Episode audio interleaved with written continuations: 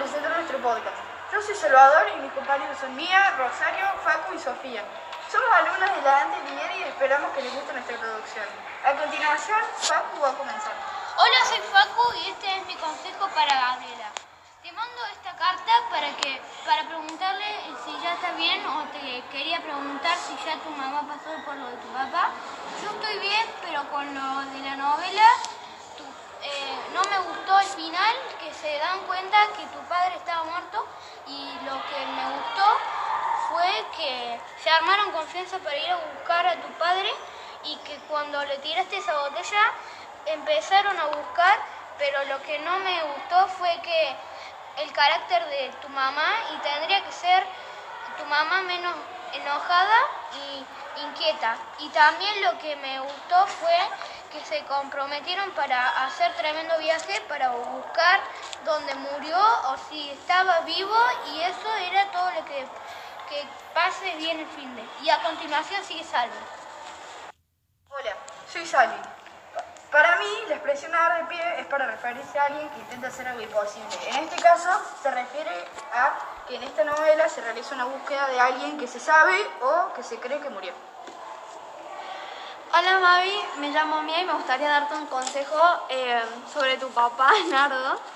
Te quería decir que me da mucha pena que se haya muerto y debes estar pasando un momento muy triste, eh, pero seguro que él te debe querer mucho y te está cuidando aunque no te conoció.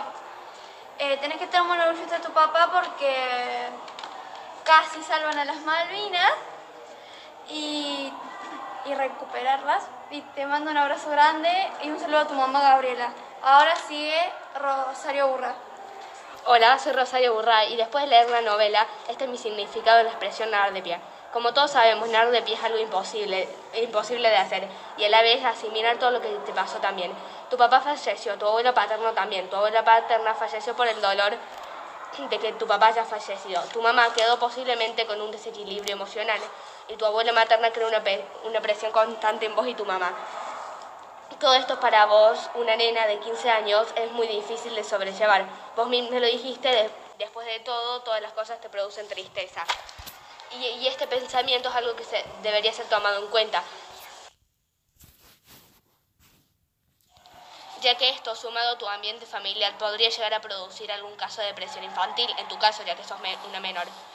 La recomendación, la recomendación mía es que le digas a alguien de tu familia cómo te sentí y si es posible que puedes ir al psicólogo, si cumples con los recursos económicos, claro.